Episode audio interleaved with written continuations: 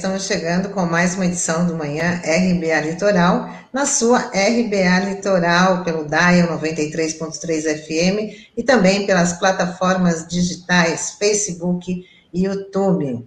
Nesta quarta-feira, 16 de junho, junto comigo, Sandro Tadeu, Douglas Martins, muito bom dia. Bom dia, Tânia. Bom dia, Douglas. Bom dia, Norberto e Taigo aqui nos nossos bastidores. E um bom dia especial aos ouvintes internautas da RBA Litoral. Bom dia, bom dia a você que nos acompanha pela 93.3 FM. Bom dia a você que nos acompanha pelas plataformas digitais. Vamos lá.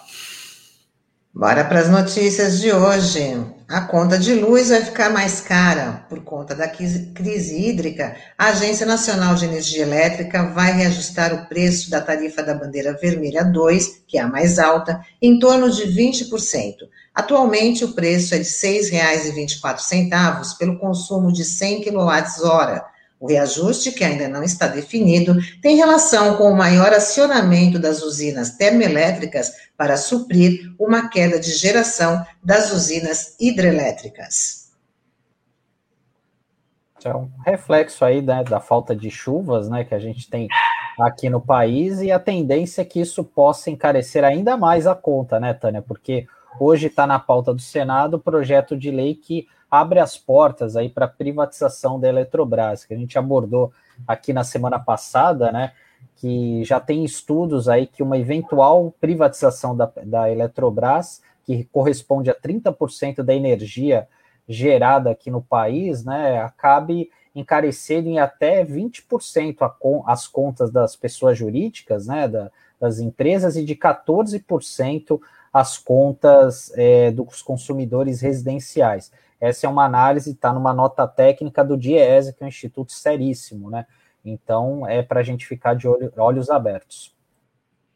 É, a pauta da privatização está prevista para o dia 22, né? No Senado. Se não tiver a aprovação né, da votação, que hoje né, está numa medida provisória, isso pode caducar. É importante considerar que a crise hídrica vem da falta de investimento de Estado na estratégia é, com as alternativas para o fornecimento de energia. A gente tem o episódio histórico do apagão ainda no governo Fernando Henrique Cardoso, que já apontava para a necessidade de ter uma reformatação desse modelo mas o fato é que desde o golpe de 2016 esse tema né, ele sai né, da perspectiva de defesa da sociedade brasileira com relação ao que se denomina corretamente de soberania, soberania energética, que é capturado pela pauta das privatizações. Então, isso gera uma paralisia no governo, do, na administração pública, né, governo federal, porque se não houvesse isso, haveria a evolução do investimento do Estado nessa pauta. Mas não há a, a tentativa de liquidação desse sistema, de entrega para a iniciativa privada, como a gente vê, e uma guerra né, para que isso não aconteça. Essa lógica da privatização, ela já predomina na Petrobras. Vamos lembrar que no final do ano a gente deu aqui na RBA né, o pacote que o Paulo Guedes prometia de privatizações, que envolvia Petrobras, pré-sal, envolvia é, Correios, envolvia aqui a Codesp, né, a autoridade portuária, e envolvia Eletrobras. Esse problema, hoje, ele está no eixo né, de um debate político mais intenso, já que a Eletrobras é, ela tem 59 anos de existência. Veja só, 59 anos esse sistema tem. Quase 60 anos. Né? E todo mundo que participa dessa gestão denuncia os riscos do processo de privatização. É, tem uma mobilização dos trabalhadores, né, que estão chamando uma greve, né, que começou ontem, terça-feira, com a previsão de 72 horas. Né? Esses trabalhadores é, estão mobilizados a partir do Sindicato dos Urbanitários do Distrito Federal, que comunicou, inclusive, ontem que teve uma adesão de 70% da categoria ao movimento. Então, não é uma questão é, simples, para além né, do, das consequências que o Diese aponta, do impacto, e não só o Diese, mas grandes consumidores associados, veja só, também é, questionam o que vai acontecer com a privatização desse sistema, porque vai impactar esses grandes consumidores. Né? Mas os trabalhadores estão mobilizados no país inteiro é, na resistência a essa pauta privatista. Então é preciso entender que isso está na lógica do modelo do Estado neoliberal que entrega as empresas estatais e essa empresa é lucrativa. É preciso é, ressaltar isso, viu? Não, não, se trata, porque normalmente o argumento é de que as empresas é, são deficitárias. A Eletrobras não é deficitária. A Eletrobras é lucrativa. E é por isso que ela está sendo privatizada a toque de caixa. Mas sempre o nosso querido Pascoal Vaz, quando fala aqui do processo de privatização, ele explica isso. Que antes da privatização tem um aumento de preços, né, a liquidação do sistema e a entrega, porque quem recebe na privatização recebe com os preços lá em cima e, claro, não vão é, reduzir. Se você que nos acompanha aqui tem alguma dúvida disso, basta olhar os preços da gasolina, né? Como é que foi né, o processo que já está em andamento da privatização da Petrobras, né? E comparar os preços do combustível, dos combustíveis. Eles receberam, né? E administram os preços dos combustíveis num nível muito alto. Isso não vai reduzir mais, porque deixou de ser estatal e agora passa a ser um ativo, né? É, desses que arremataram. Só para quem tem dúvida, a estatal, no caso a Eletrobras, é, obteve um lucro líquido no exercício 2020 de 1 bilhão e 600 milhões de reais. É essa empresa que eles querem liquidar toque de caixa, esse complexo, né, que é a Eletrobras, que eles querem liquidar toque de caixa é, no Congresso Nacional.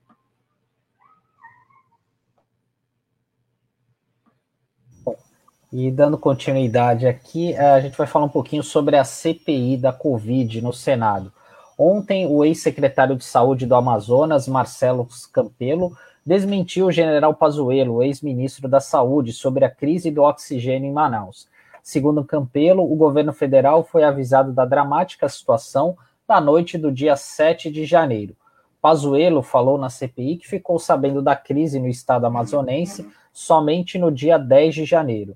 Marcelo Campelo disse também na CPI que Mayra Pinheiro, conhecida como a, a Capitã Cloroquina, esteve em Manaus para divulgar o tratamento precoce e o Tratikov.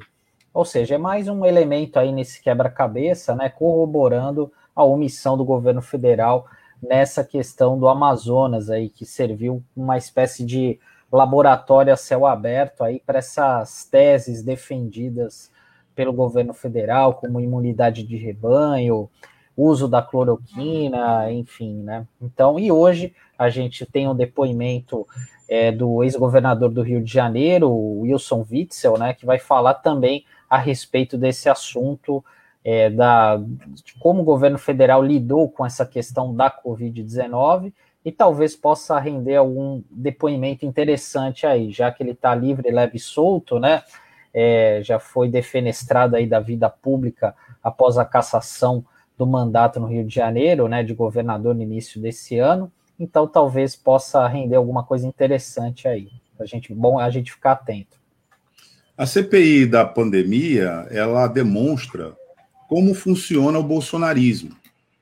Né?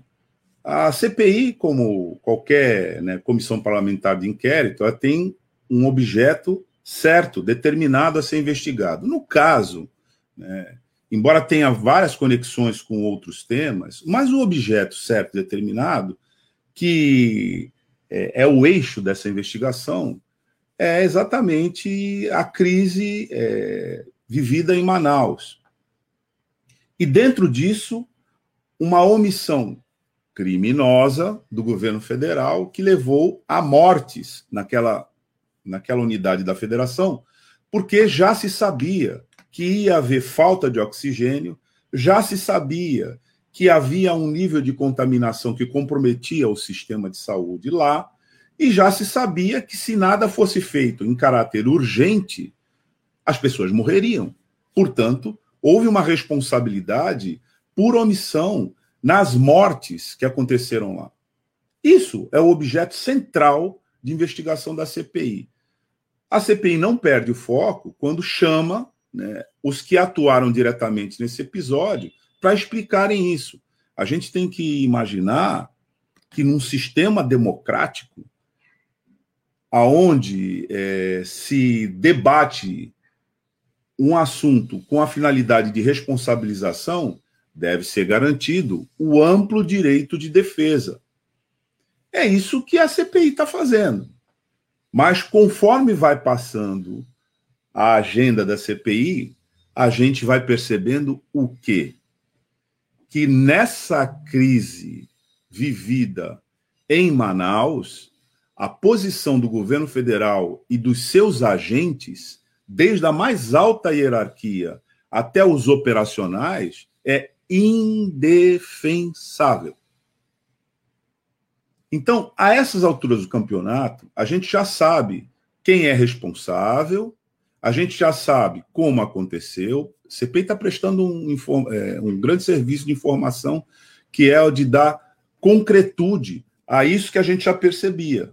Os números estão aparecendo, os recursos estão aparecendo, as omissões estão aparecendo, as intrigas estão aparecendo, as contradições estão aparecendo. E só esse depoimento do Witzel ele, na verdade, já compõe um, um, um complexo de é, informações que já estão bem avançadas no nível de convencimento, não só dos integrantes da CPI, mas da sociedade brasileira, de que houve crime, responsabilidade por omissão no episódio de Manaus. Resta saber se nós, nessa pauta, superaremos o bolsonarismo, porque o bolsonarismo é esse movimento contra a sociedade brasileira, em favor de alguns privilegiados, em todas as frentes de gestão, inclusive nessa, né, de defesa da saúde pública, que acaba por é, vitimizar muita gente na sociedade brasileira, porque é incrível que depois de tudo isso que a gente tenha é, passado, é incrível que depois de todos os fatos apurados pela CPI, é incrível que depois de todas as informações apresentadas pela ciência, a começar pela Organização Mundial de Saúde, mas aqui passando pelos laboratórios, né, Anvisa, Butantan, todo esse sistema é, que compõe o SUS, é incrível que o presidente da República ainda saia por aí sem máscara, arregimentando outros insanos né, para dizer que não está acontecendo nada.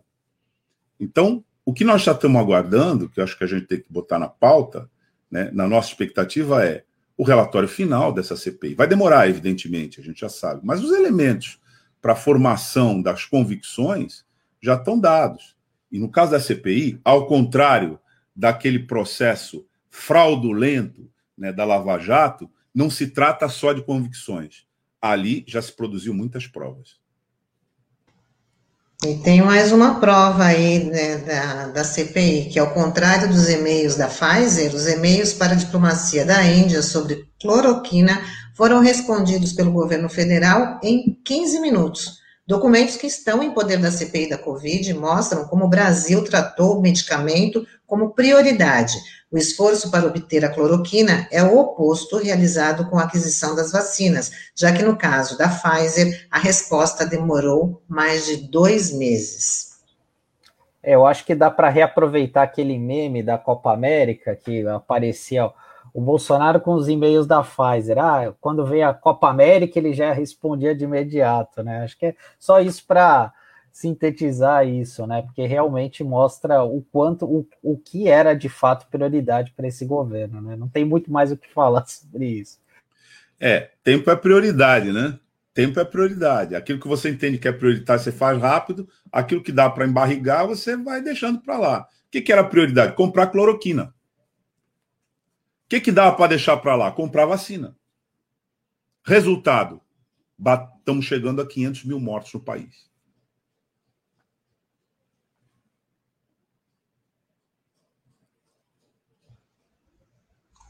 Bom, e a Fundação Palmares continua na cruzada ideológica e se desfaz de exemplares raros e mais de 5 mil livros do acervo. A justificativa de Sérgio Camargo, que chefia a fundação, é que parte do acervo apresenta ideologia marxista, está velho e em desacordo ortográfico. O título do relatório produzido por Sérgio Camargo é Três décadas de dominação marxista na Fundação Cultural Palmares.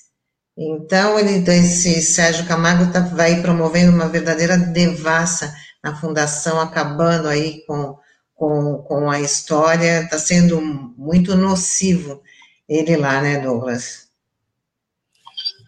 Tânia, o Sérgio Camargo, a Damares, o Salles, Vou citar só esses três aqui, inicialmente.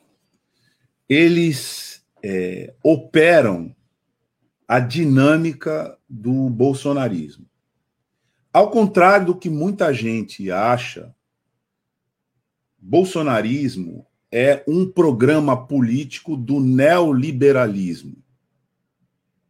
Não é o caos, não é algo é, desordenado. Não, é um programa político em execução que começa com o golpe de Estado de 2016 e avança.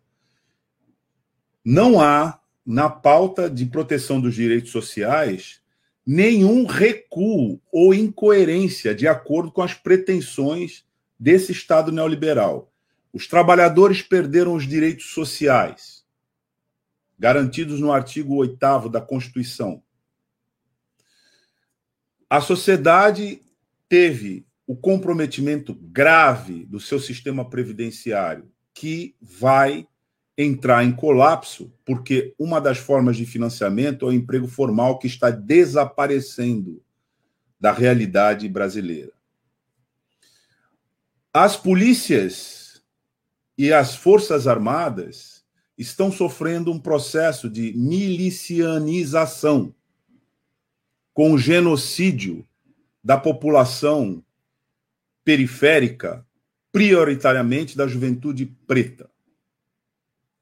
Os indígenas estão sendo atacados sistematicamente nos seus territórios por uma política predatória do meio ambiente e etnocida. A pauta que trata da proteção da saúde pública via regulamento, fiscalização e aprovação do mercado consumidor para os agentes agressivos à saúde que vêm junto com os alimentos, quando não há a fiscalização de agrotóxicos, isso foi invertido. O Brasil é o país que libera mais veneno no mundo para a ingestão humana com consequências graves. Isso foi denunciado pela, pela professora universitária da Universidade de São Paulo, Larissa é, é, Mies Bombardi, que teve que sair do país porque foi ameaçada, porque ela montou um mapa do agrotóxico no Brasil e sofreu ameaça de morte e foi embora do país. E aí a gente chega à conclusão de que o que o Sérgio Camargo está fazendo à frente da Fundação Palmares é um método. Que método é esse? Você pode destruir as instituições democráticas pura e simplesmente cancelando. Foi isso que o golpe militar de 1964 fez em 1969 com o AI-5.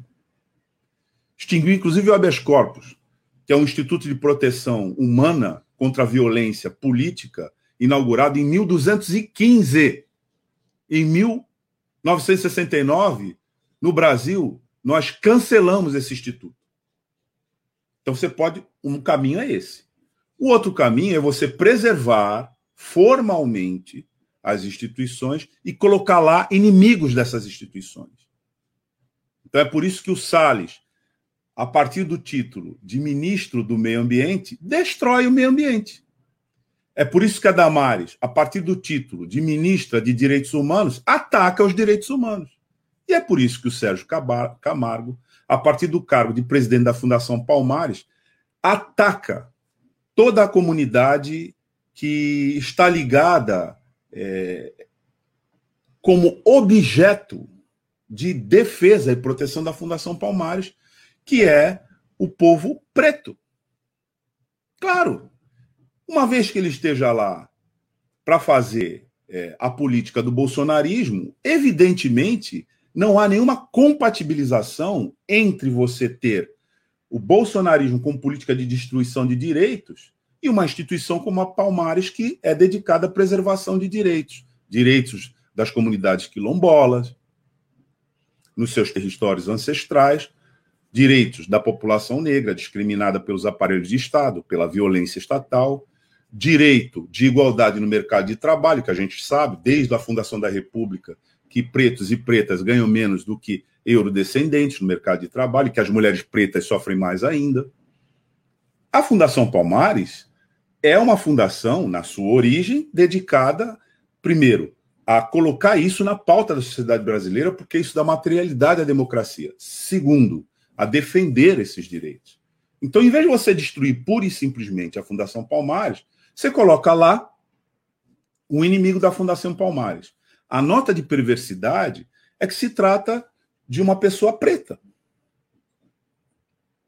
Mas isso também não é novidade, né? Para quem não assistiu, assista. O belíssimo filme Django Livre, que dá para entender por que algumas pessoas que pertencem à comunidade oprimida vão lá e vestem a farda do opressor e se dedicam a oprimir essa comunidade. É, consta que o policiamento, inclusive de alguns campos de concentração nazista, era feito pelos prisioneiros do nazismo. Então não há novidade entre o Sérgio Camargo ser essa pessoa abjeta que ele vem sendo é, que ele vem se apresentando para a sociedade brasileira e um outro sujeito que inclusive é deputado federal e que sempre aparece como adereço de cena ao lado do presidente da República para que o presidente da, da República, aproveitando-se da imagem dele, inclusive ele próprio, veja só, adota o sobrenome do presidente da República, no nome dele, como deputado federal. Um sujeito cujo primeiro nome é Hélio, né? e foi deputado federal mais votado né, pela Unidade Federativa do Rio de Janeiro. Ele aparece como um adereço de cena, sempre ao lado do presidente da República, para que o presidente da República diga: tá vendo, não discrimino ninguém. Essa hipocrisia, essa dinâmica abjeta, né, é a forma que a elite brasileira trata o seu povo, desde sempre. O Brasil, não vamos esquecer, é o país que é, libertou, aprovou por último, a abolição da escravidão. E fez isso a contragosto. Ele não fez isso porque ele tinha se convencido de que aquilo era uma desumanização. Não. Ele fez isso porque não ia dar mais lucro ter escravos. Apesar das mortes, apesar da luta, apesar da história sangrenta que um dia vai ser contada nesse país, né, da resistência do povo negro, contada adequadamente, porque ela não é contada, ela é ocultada.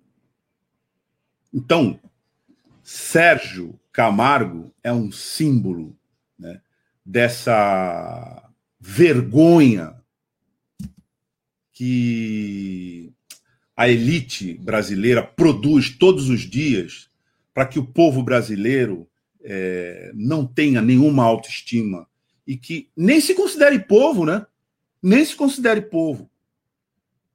Porque um conjunto né, de pessoas na sociedade contemporânea que aceita ou que admite que não tem direitos, não é povo. Não é povo. Então não, não surpreende que uma figura como essa faça o que está fazendo. O que a gente deve fazer né, é mesmo se revoltar contra isso. É por isso que eu queria, inclusive, é, é, compartilhar aqui uma, uma nota, se possível, Taigo, por favor, né, que é do Fórum é, Social aqui da Baixada Santista contra a, a contra as é, escolas cívico-militares. É, esse ato do Fórum Social é, da Baixada Santista, que vai ser feito hoje às 15 horas na frente da Câmara Municipal aqui em Santos, ele denuncia, né, numa audiência pública igualmente fraudulenta, porque não garante a participação popular, né, ele denuncia é, esse golpe que está sendo perpetrado aqui na nossa região pelo Estado é, brasileiro, governo federal, para que as escolas não sejam um lugar de formação da no, das nossas crianças e da nossa juventude, mas um lugar de adestramento dos nossos estudantes para esses preceitos antidemocráticos, violentos, ditatoriais. Esse ato está sendo convocado hoje, né, e ele é, na verdade, um, um ato de resistência né, contra esse episódio, mais um episódio, né, que viola a nossa Constituição, viola o nosso sentimento né, de sociedade democrática, mas fundamentalmente destrói tudo que a gente vem acompanhando aqui é, com profissionais, é, com, com, com, com, é, com a comunidade educacional, que vem é, apresentando a liberdade de formação e de crítica como fundamento básico da humanidade. Esse modelo aqui, esse é um modelo que ataca isso. Então, embora a gente tenha começado falando né, do Sérgio Camargo, né, mas é a mesma coisa. É a mesma coisa, é, o mesmo, é a mesma dinâmica, Tânia.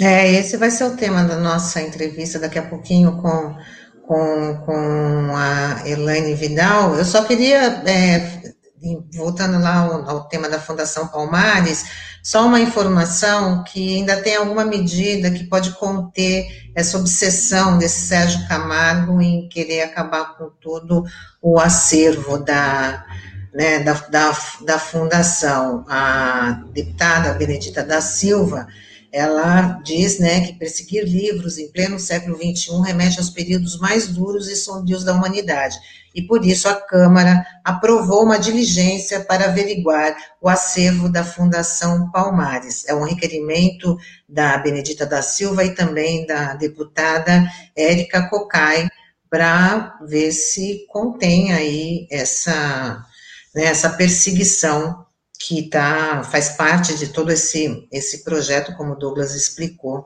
para acabar com os princípios da fundação. Vamos continuar, Sandro? É, em Santos, é, a vacinação começa hoje para quem tem 50 anos ou mais, mesmo para quem não tem comorbidades. A vacina contra a Covid-19 será da AstraZeneca. Para se imunizar, é preciso apresentar em qualquer um dos 30 postos de saúde documento com foto, CPF e comprovante de residência. Aliás, nesse tema da vacinação, né, nós tivemos é, recentemente, primeiro, né, um, um, ânimo, né, com relação à vacina, é, acho que é da Janssen, né, não, ou não, não me lembro se era da Janssen, se era Janssen ou a outra, mas era que os Estados Unidos iam mandar para cá, e aí acabou não mandando. E estava é, esperando aí mais 3 milhões da Janssen que não veio, né?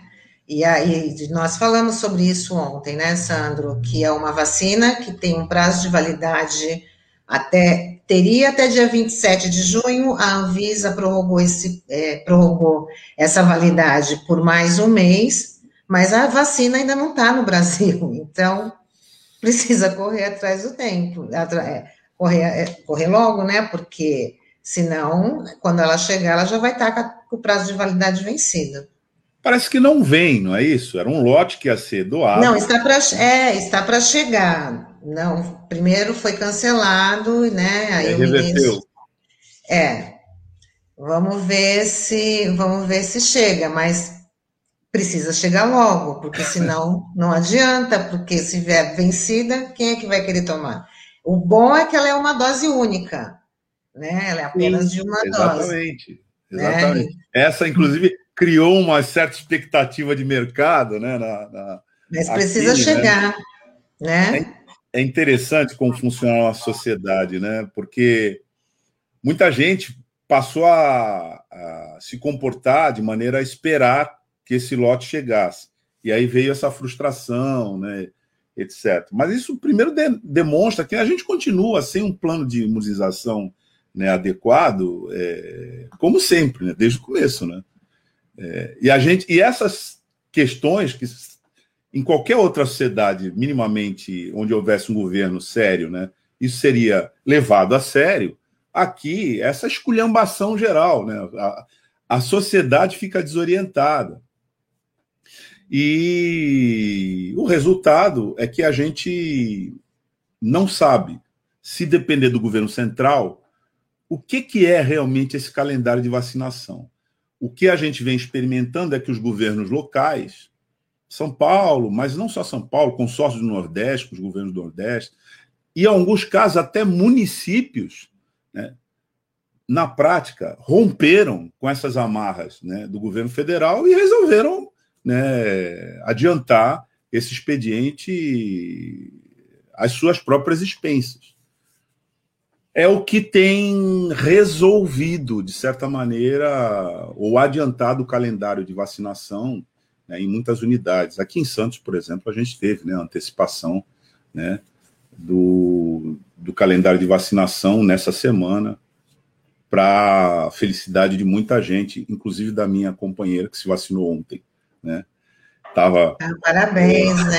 É, é uma sensação é uma sensação muito boa. Eu já tomei a primeira dose, mas eu queria dividir uma dúvida com vocês. Essa antecipação que a gente já está vendo que está bem, que já está bem né, acelerada, será que é porque muita gente ainda não tomou a primeira dose? Porque a segunda dose é fácil de você identificar quem não tomou, né? Mas como é que você identifica quem não tomou a primeira dose, quem ainda não tomou nenhuma dose da vacina. Então, como a, a, as doses precisam ser aplicadas, né? Então, vai se antecipando aí esse calendário. Eu fiquei com, com essa dúvida. Será que ainda falta muita gente para tomar a primeira dose? É, também a gente tem que levar em consideração, Tânia, que a gente tem, infelizmente, algumas pessoas que são negacionistas, né? E que são seguidores aí do presidente, né, e acabam não querendo tomar vacina por uma série de boatos aí, né, infelizmente isso ocorre, né, então é, isso realmente deve estar tá acontecendo, né, a gente viu isso em outros lugares do país, né, é, registrando, então eu, eu imagino que isso deve estar ocorrendo aqui, é que é um movimento muito complicado de você perceber, né, mas certamente tem alguns nichos da sociedade aí que se recusam a, a tomar vacina, né? Então é, eu acho que isso, isso deve estar acontecendo de monte. Ah, mas até a Capitã Cloroquina tomou vacina, tomou a vacina ontem, né? Causou irritação de muita gente, né? É que ela é esperta, né? Ela sabe que a batata dela está assando, né? Então também é uma vacina contra as acusações que ela tá, está sendo acusada lá na CPI, né? E cloroquina para os outros é refresco, né? Vai que.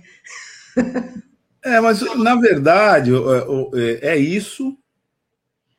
Você tem negacionistas, é verdade isso.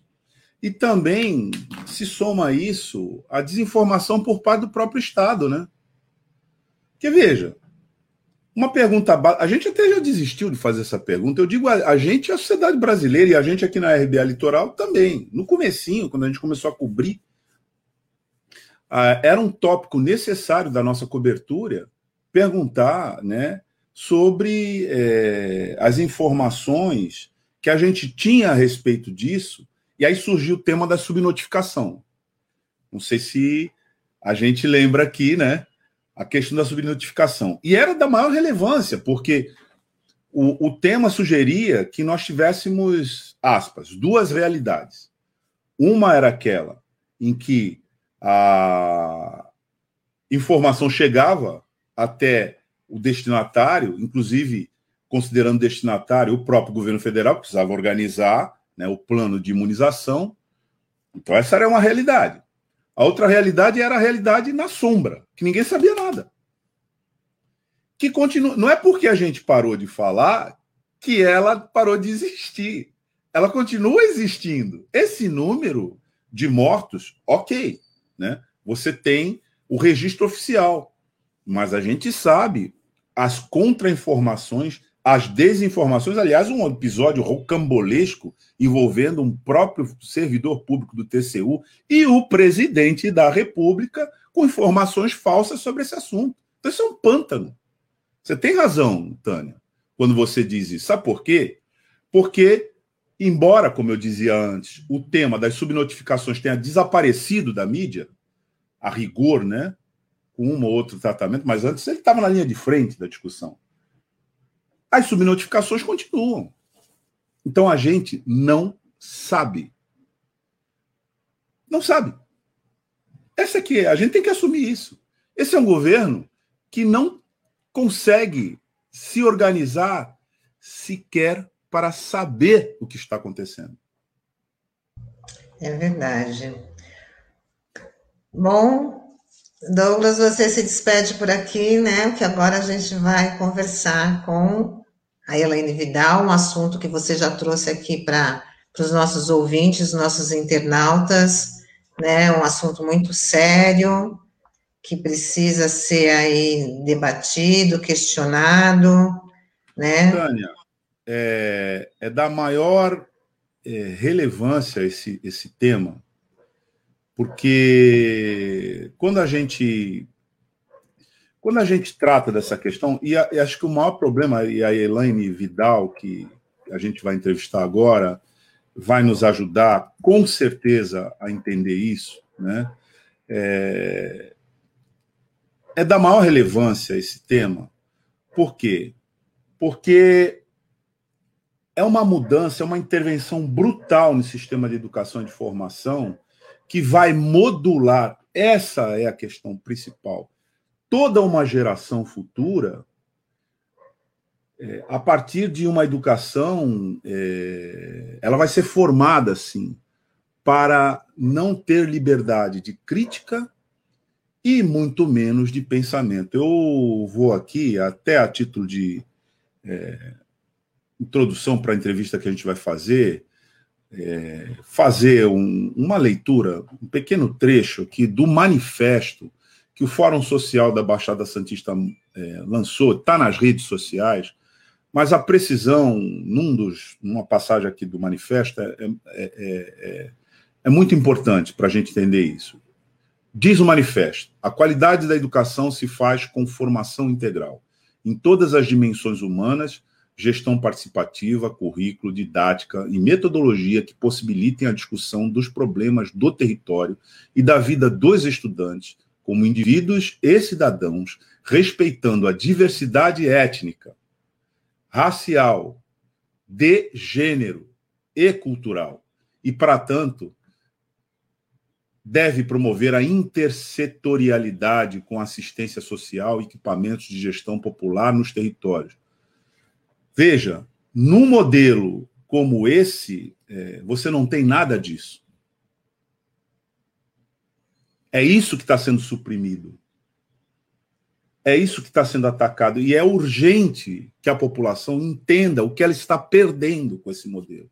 Porque uma coisa é você ter uma escola militar porque a família e o estudante decidiu que vai seguir a carreira militar. Ok, Se ele vai seguir a carreira militar, ele vai se submeter aos preceitos é, institucionais, disciplinares, éticos, etc., é, da carreira militar. Não, aliás, muita coisa sobre isso também pode ser discutida, mas não é o caso de fazer aqui. Agora, se você não vai seguir essa carreira, evidentemente você não tem que se submeter a esses preceitos. É claro, porque numa sociedade contemporânea que funcione minimamente com os preceitos de liberdade é, individual, coletiva, liberdade política, não é quem é o, o chefe supremo das Forças Armadas, é um civil. Não é um militar. Militar é servidor público em armas. Você imagine quando você politiza isso. Porque no limite ele tem é, um argumento que você não tem. Sabe qual é o argumento dele? Tirar sua vida, sob tortura ou simplesmente ele executando você. Isso não é brincadeira. Isso não é brincadeira. A sociedade brasileira, é, desde antes da fundação da República, sofre é, as consequências de não dominar, não compreender, não defender adequadamente a sua liberdade civil. Caindo nessa esparrela de que é, só porque você bota uma farda, você está protegido contra a corrupção, contra o autoritarismo e contra a desumanidade. Não está. Então, acho que a Ilane Vidal vai nos ajudar bastante a compreender isso.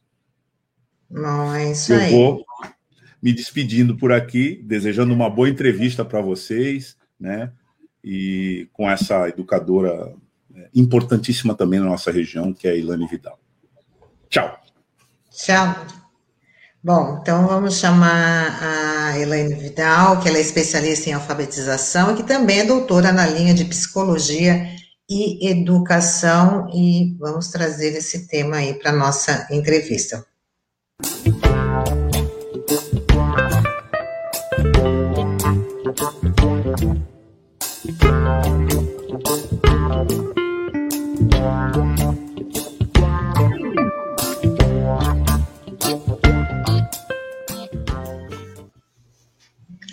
Bom dia, Elaine, seja bem-vinda, obrigada por aceitar nosso convite aqui no Manhã RBA Litoral. Bom dia, Tânia, bom dia, Sandro, eu que agradeço o convite, é sempre um prazer estar aqui. Bom, acho que você ouviu aí quando você estava nos bastidores, né, a introdução do, do tema de hoje, eu queria que você falasse desse grande risco desse projeto do Ministério da, da educação e qual é a forma que a sociedade pode combater, resistir para não ter essa política de educação. Bom, Tânia, é, eu acho que é, o primeiro ponto a gente precisa esclarecer para a população do que se trata o projeto. Porque a gente tem aí no, no imaginário coletivo, digamos assim, a ideia de que os colégios militares são escolas gratuitas de alta qualidade. Quando a gente vê os resultados de avaliações e tudo mais, de fato, os colégios militares que existem no Brasil tendem a ter resultados uh, de índices de aprendizagem superiores ao das escolas públicas convencionais, digamos assim. Só que tem um detalhe: é, esse projeto não fala é, da implantação de escolas militares, e sim de escolas cívico-militares. E qual é a, a diferença que a gente pode falar aí como ponto de partida? Os colégios militares, eles têm é, bons resultados na aprendizagem também, e na minha opinião, eu acho que principalmente porque eles selecionam quem vai estudar lá. Eles não são escolas públicas abertas a qualquer criança, adolescente, não são. Então, alguns são somente para filhos de militares, outros têm vestibulinho na entrada. Então, assim, quando você tem uma escola em que você seleciona os melhores alunos já na entrada, é evidente que você vai ter bons resultados na saída. E isso não necessariamente significa que a sua escola é melhor. Não, você já pegou os melhores, então quer dizer, eles já eram bons, eles já tinham condições boas. A boa escola, o que faz uma boa escola, é o fato dela receber a todos.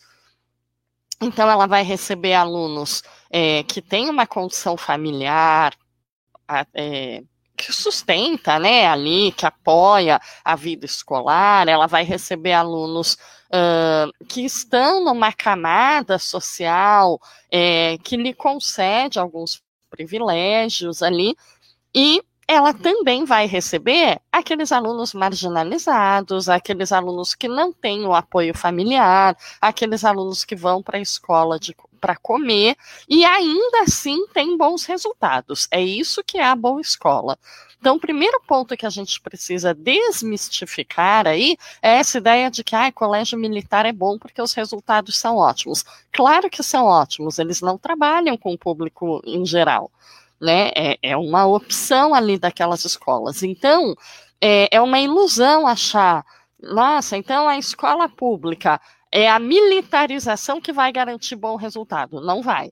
Então, eu acho que esse é o primeiro ponto que tem que ser muito falado para a população. Não adianta olhar ali o colégio militar com seus resultados e achar que uma escola pública convencional, ao ser militarizada, vai ter aqueles resultados. Não vai, porque ela não faz seleção, a não ser que se queira deliberadamente formar uma escola excludente, né? E que a gente vá retroceder aí mais do que já estamos retrocedendo, né?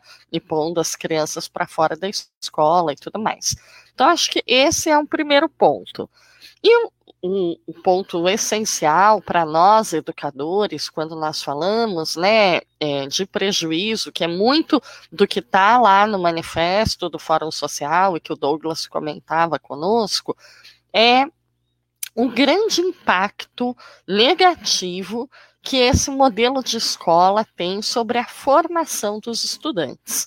A escola é o primeiro espaço de socialização da criança depois da família, né? Então ela tem a família e aí ela tá lá na escola e a escola tem um peso grande na vida social de qualquer criança, qualquer adolescente, né? É onde ele passa mais tempo, é ele, é onde ele constrói as suas relações sociais, é a instituição socialmente responsável pela transmissão desse saber cultural acumulado aí, né, intergeracional, enfim. A escola é um espaço muito importante. É, e são princípios da escola, isso está desde a LDB, que é a nossa legislação maior na, na educação, são princípios da escola, além dela precisar ser laica, gratuita, de qualidade, né? Essa é a escola pública que a gente deseja. A escola deve ser democrática. Uma escola cívico-militar não é democrática. Como é que você vai ter é, gestão participativa, né, envolvendo a comunidade, definindo rumos, se você tem que seguir os preceitos ali da disciplina militar? Né, que não se adequam à realidade de muitas das comunidades. Então, ela rompe com a gestão democrática, que é um princípio basilar é, da boa escola pública. É, escola também é local de construção de identidades, é na convivência com o outro que a criança ou adolescente vai se percebendo e vai formando a sua própria identidade sobre quem é, sobre o que quer, é, sobre como vai construir a sua vida. Ora, a partir do momento que essa criança é podada, é, desde a questão física, né? Então, tem um modelo para corte de cabelo, tem um modelo para tipo de roupa que se usa, e, e modelo rígido, não estou falando de uma questão de bom senso, né? Não, é padronizar para todo mundo. Tem uma homogeneização, quer dizer, todo mundo é igual como é que essa criança vai se ver como um indivíduo singular, com as suas peculiaridades, vai é, construir a sua identidade? Não vai. Isso psicologicamente tem um efeito danoso, eu diria que desastroso aí no desenvolvimento de crianças e de adolescentes. E um terceiro ponto que também está lá no manifesto do Fórum Social é quanto a essa questão do desenvolvimento crítico, né? É, então falam tanto de escola sem partido, né? É, e que não existe, porque a neutralidade é uma falácia em qualquer instância, né?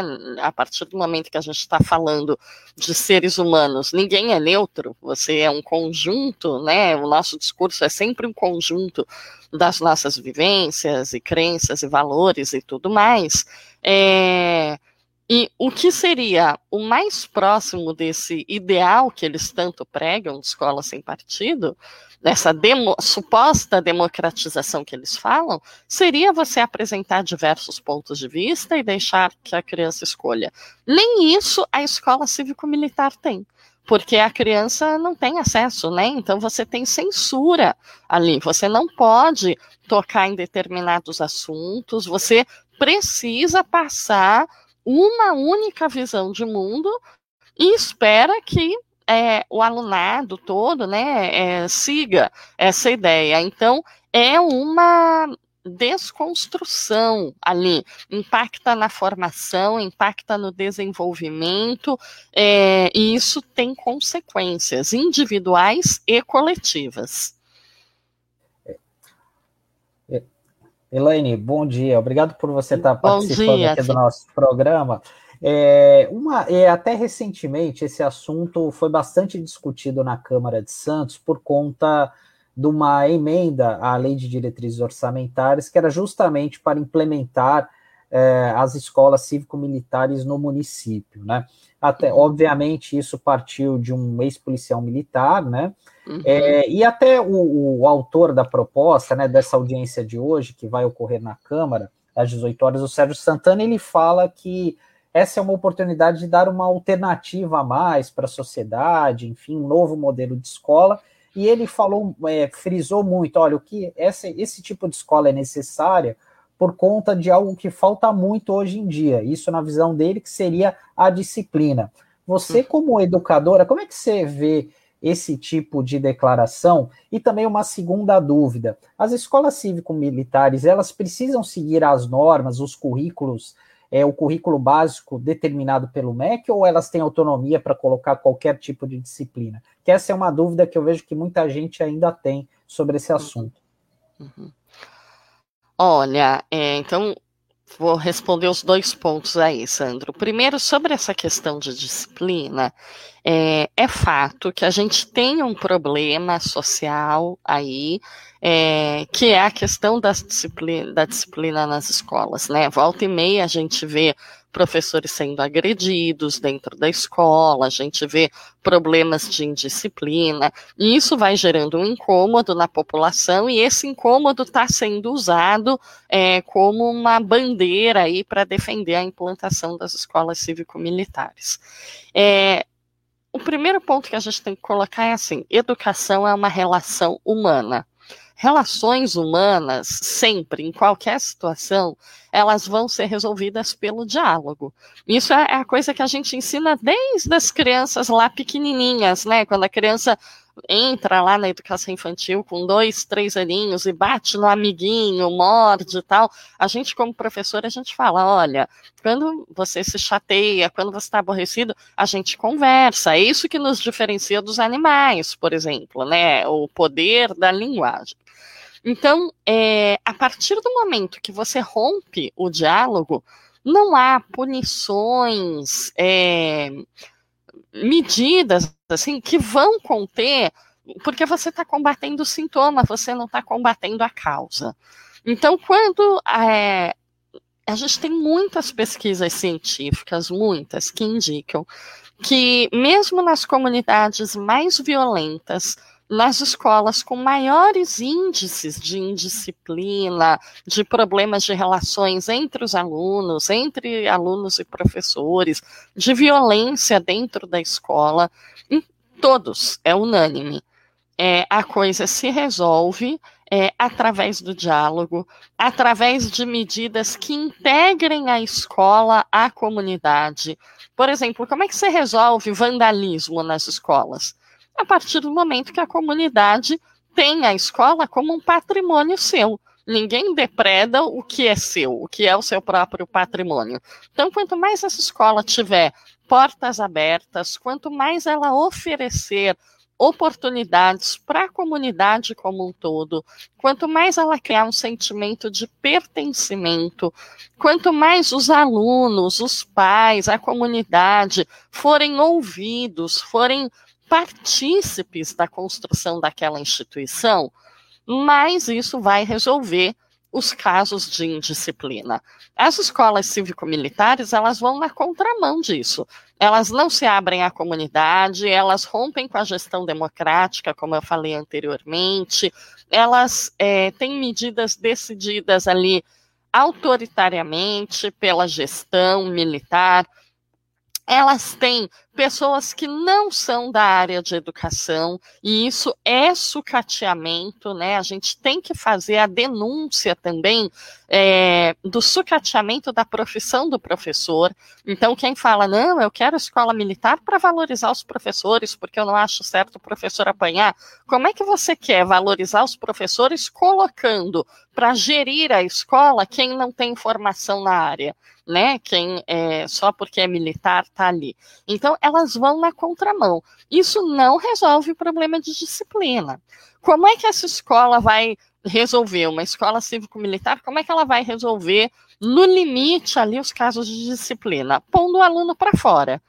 Pôr esse aluno para fora não resolveu o problema, porque ele continua na sociedade, então ele não vai dar problema ali, ele vai dar problema em outra escola, ou ele vai abandonar a escola. E aí, mais uma vez, é uma escola excludente.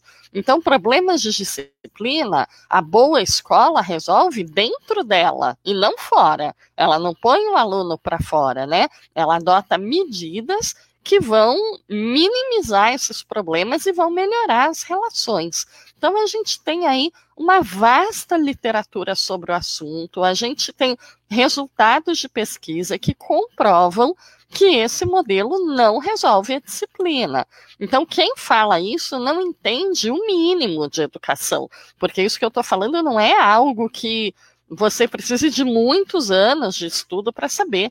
Minimamente você sabe que a violência só vai gerar mais violência, né? A coerção, a intimidação, elas não vão resolver o problema da indisciplina de um, uma criança, um adolescente que está ali em processo de formação. Então, acho que é, essa, esse é o primeiro ponto que você tocou. E o segundo ponto sobre o currículo nós temos uma legislação nacional, né, que ela vale para todo modelo de escola. Então, não importa, vale para a escola pública, escola privada, vale para a escola cívico-militar, vale para a escola pública convencional, vale para os colégios militares. Então, nós temos é, a Base Nacional Comum Curricular, hoje é, é o principal documento que fundamenta aquilo que vai ser trabalhado nas escolas.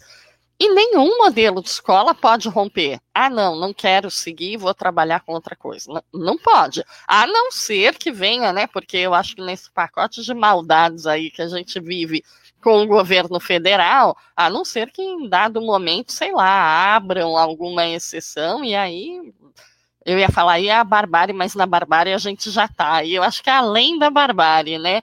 É, mas hoje não existe. Você tem é, o currículo, a base curricular, que deve é, ser seguida por todos, e aí algo, as escolas têm a liberdade de acrescentar itens a mais, né? Desde que elas ampliem a sua carga horária, elas podem acrescentar. Mas a gente não vai ter uma diferença achando, ah, na escola cívico-militar vão aprender coisas a mais do que não aprenderiam numa escola convencional. Pelo contrário, vão aprender coisas a menos por conta da censura que existe. Então, é, quando você fala, por exemplo, e aí a gente tem visto né, discussões é, que aí foge até da questão cívico-militar, mas que são questões que têm perpassado a nossa educação, influenciadas por esse governo, né, e por esses preceitos que sustentam esse governo, a gente tem visto ataques à literatura, então obras clássicas da literatura têm sido questionadas, coisas que nunca foram. A gente tem um combate à educação sexual, que é essencial é, muitas vezes é onde o adolescente encontra espaço, né, para aprender é, preservação da própria vida, né, o combate a doenças sexualmente transmissíveis, combate à gravidez precoce, aprende a conviver com o próprio corpo, com a própria sexualidade você perde isso quando você quer tirar a educação sexual das escolas, e a gente tem esse negacionismo da ciência também, né? A gente tem um ministro da educação que defende o criacionismo, né? Defende que não se ensine Darwin nas escolas. Então, quanto mais a gente vai entrando nesse modelo, mais a sociedade vai perdendo em termos de conhecimento escolar, inclusive. De formação mesmo, né, Elaine? De formação. Eu vou ler umas interações aqui, devido à sua participação, muita gente se manifestando, né? A Fernanda Lucas fala um assunto super importante, infelizmente nem todos têm esse conhecimento, e talvez, Elaine, seja por conta disso que a Fernanda tenha falado, que muito, por exemplo, um deputado da região já é, divulgou aí uma pesquisa falando que os pais aprovam a escola, a implantação da escola cívico-militar, de, de, de, repente, o que uhum. falta é realmente essas informações que você nos apresentou agora. Exatamente, o que as pessoas têm na cabeça não é o que o modelo traz, né? Não é. É, de repente eles estão se aproveitando desse desconhecimento, dessa falta de informação do, do, dos pais, né, para falar, ah, eu aprovo, eu quero o meu filho, né, matriculado numa escola cívico-militar, mas de repente não sabe de todo esse prejuízo que você nos apresentou agora, principalmente no terceiro ponto que você coloca, que é a questão de tolher o, o, o senso crítico, né? Sim. Muito. Então, vamos... e, Pode falar. E, e é, é, uma intenção perversa, né? É, é, uma intenção deliberada, não é uma coisa assim, ah, não, implanta-se e aí por tabela vem o senso crítico. Não, isso está na base do projeto. É a intenção minar esse senso crítico. Então, isso é muito complicado e tem mais um ponto que eu ainda não toquei, que eu queria falar, que é sobre o investimento financeiro que se faz, né, nesse modelo de escola. Então, são escolas que elas recebem muito mais aportes financeiros do que a escola pública convencional. E a gente vem de um cenário de desmonte da educação nós temos tido cortes sucessivos da, de toda a educação, educação básica, educação superior. E aí, a partir do momento que você corta o investimento na escola pública, é, convencional, digamos assim, e você investe somente na escola cívico-militar, é, é, perverso você dizer, né? Ah, ela teve melhores resultados. Então, você quer investir em educação? Invista para todos. Vamos trabalhar por essa escola inclusiva, essa escola democrática, essa escola integral que forma o ser humano, né, no seu sujeito integral. Quer investir em educação? Investe para todos, né? Esse é o caminho. Deixa eu ver se tem mais. É, eu queria te perguntar o seguinte, porque você ressuscitou um tema aí que há muito tempo eu não ouvia, que era é da escola sem partido, que isso foi muito comum, por exemplo, em 2018, 2019, uhum. mas já faz alguns meses que eu não ouço mais ninguém da classe política, até mesmo é, é, debates no Facebook a respeito disso, nas redes sociais, né?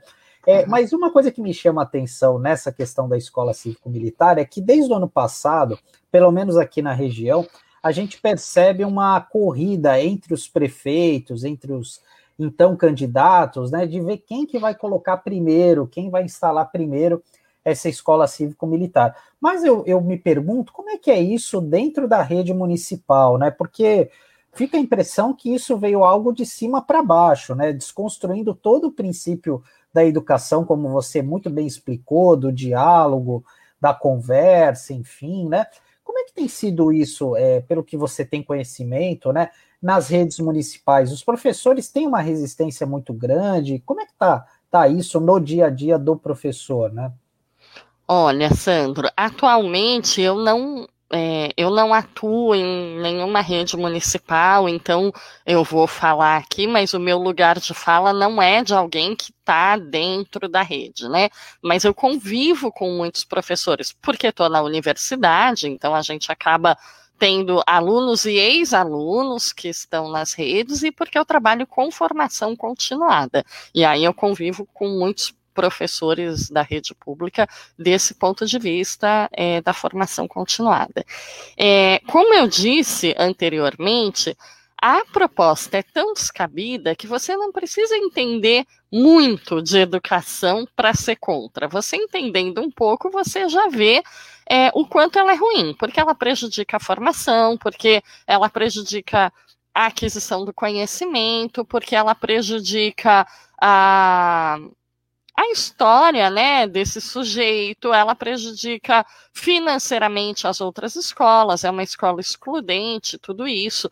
Então, é, nas redes em que eu convivo, os professores com quem eu tenho contato, na sua imensa maioria, eles são contrários a isso.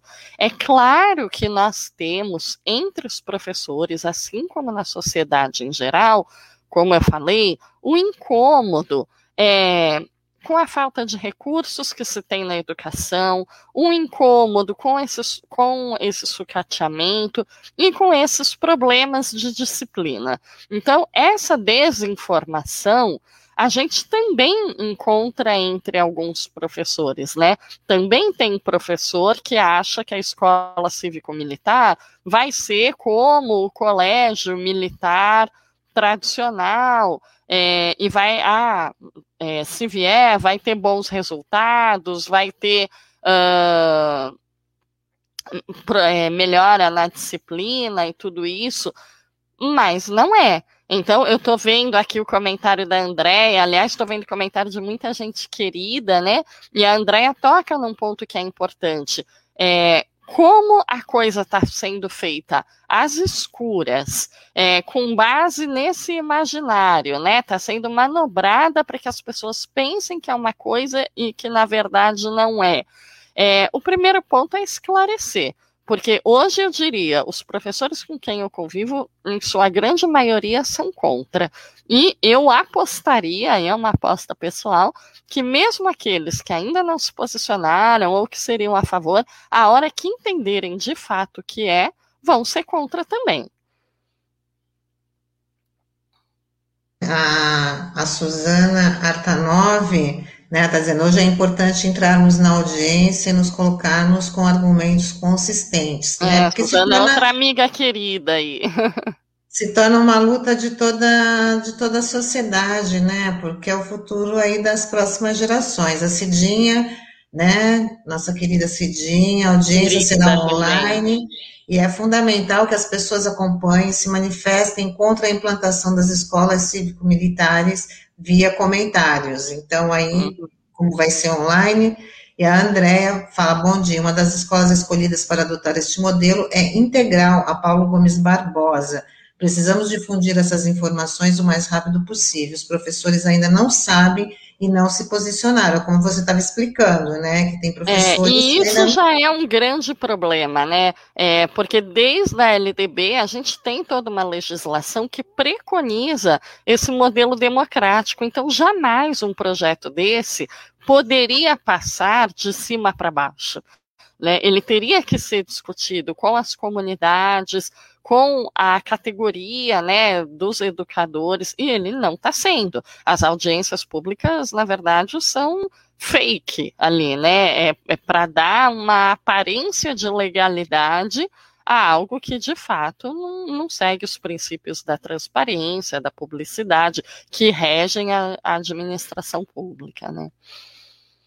A Andréa está dizendo aqui, a Andréa Braga Salgueiro, que certamente poderemos dialogar com os educadores para combater este, este modelo, né? E a Suzana fala assim, espera, agora é hora, né?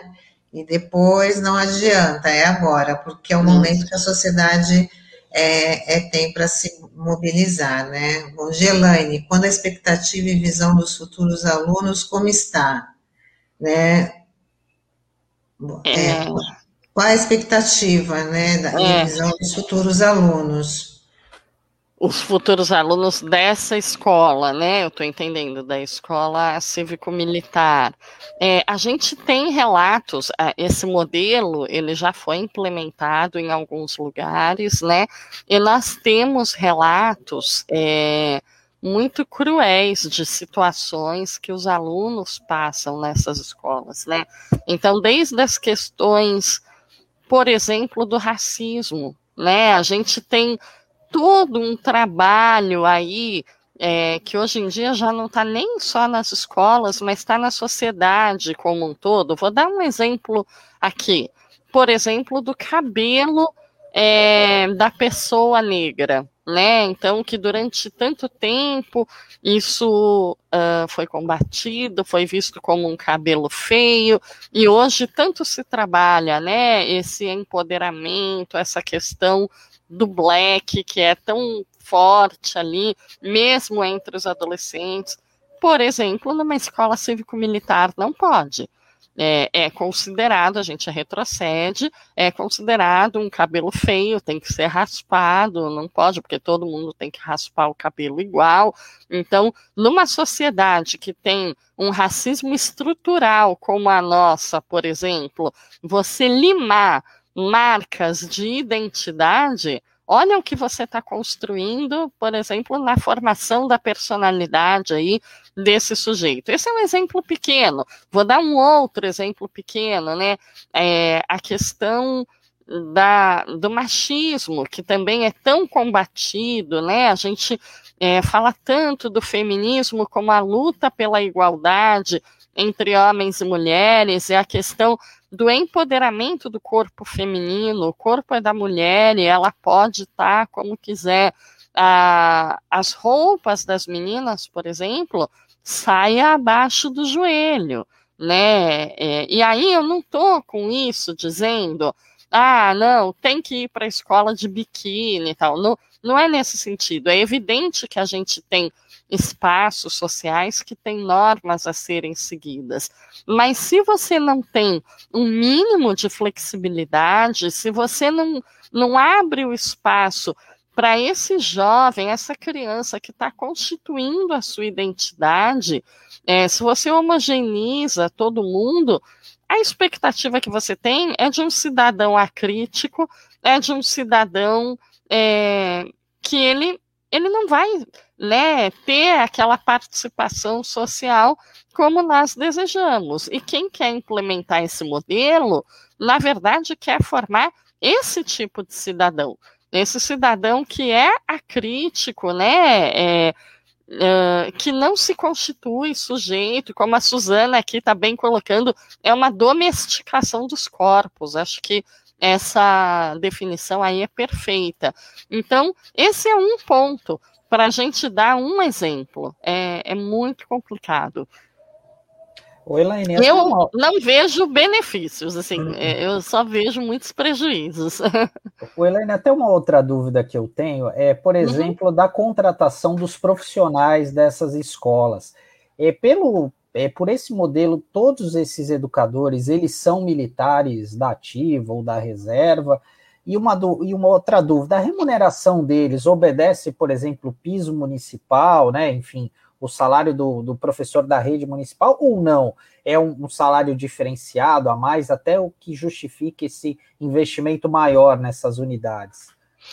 Olha, é, esse é um ponto importante que você está colocando, Sandro. A escola cívico-militar, na realidade, tal como está proposta no modelo, ela é a militarização da escola pública.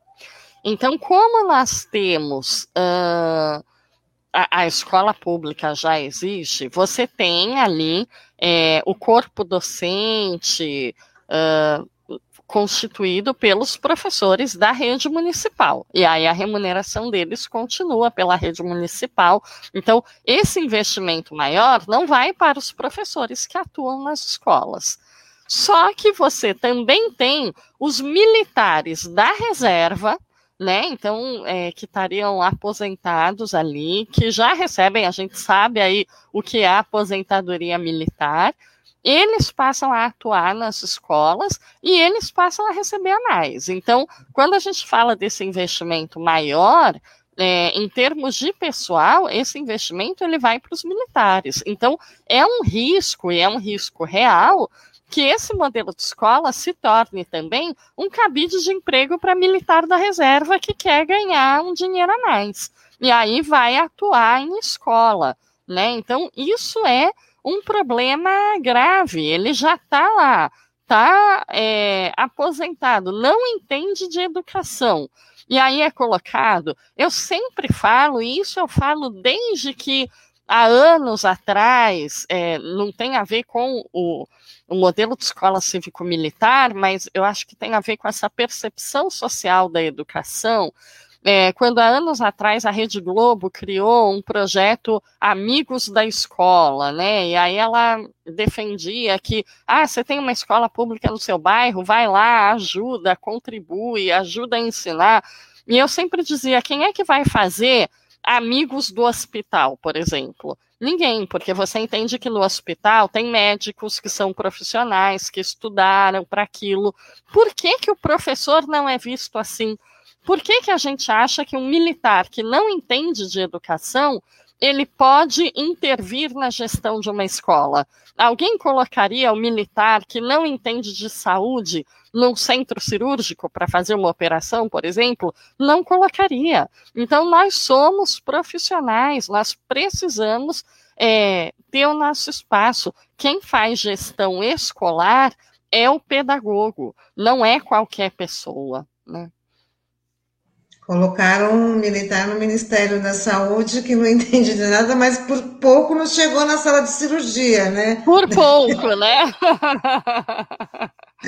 ah, Elaine, eu queria. Ó, a gente já está chegando aqui no finalzinho da nossa dessa super entrevista, né? Queria só reforçar aí o ato que vai ter hoje às, às, às 16 horas na Câmara Municipal, né? Diga não aí a militarização das escolas por conta de, né, desse processo aí que está avançando, então precisa ter um break, e é só com, com toda a sociedade mobilizada que isso pode acontecer. É, e como muita gente bem colocou, é a hora da gente participar das audiências públicas, né?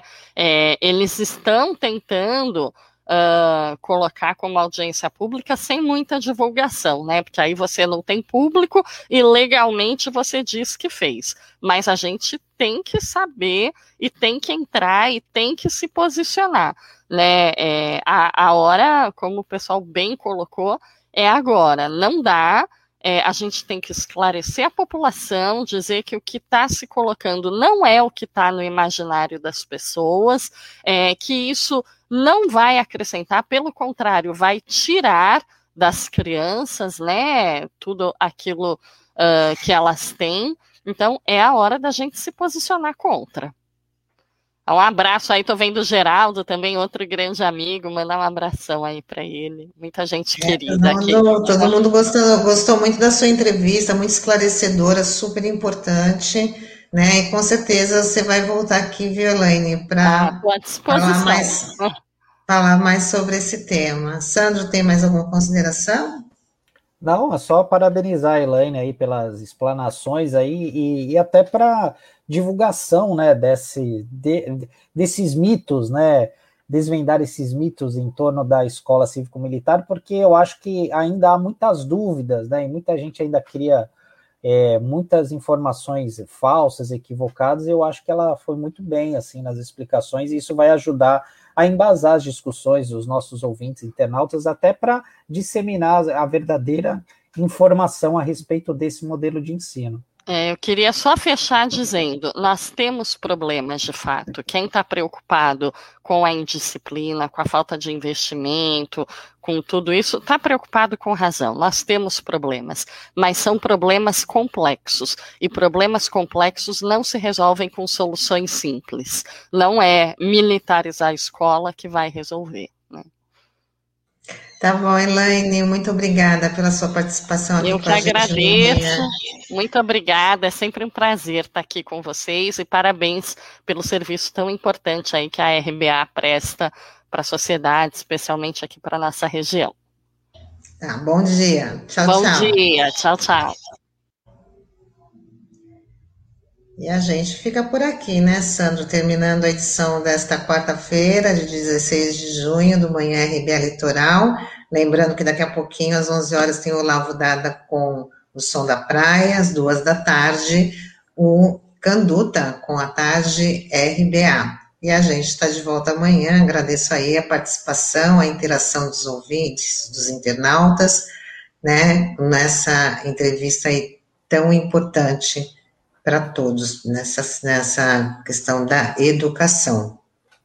É isso aí, Tani. Só para reforçar, a audiência pública é hoje, às 18 horas, pode ser acompanhada pela TV Câmara, também pelo Facebook e pelo YouTube da, da, da Câmara de Santos. Então, como ela é online, é importante que as pessoas se mobilizem, participem, deixem o seu comentário ali, né, para manifestar a sua opinião a respeito deste assunto. Então, só para reforçar hoje às 18 horas. E é isso, pessoal. Tchau, tchau, até amanhã. Tchau, tchau. A Rádio Brasil Atual Litoral é uma realização da Fundação Setaporte, apoio cultural do Sindicato Setaporte.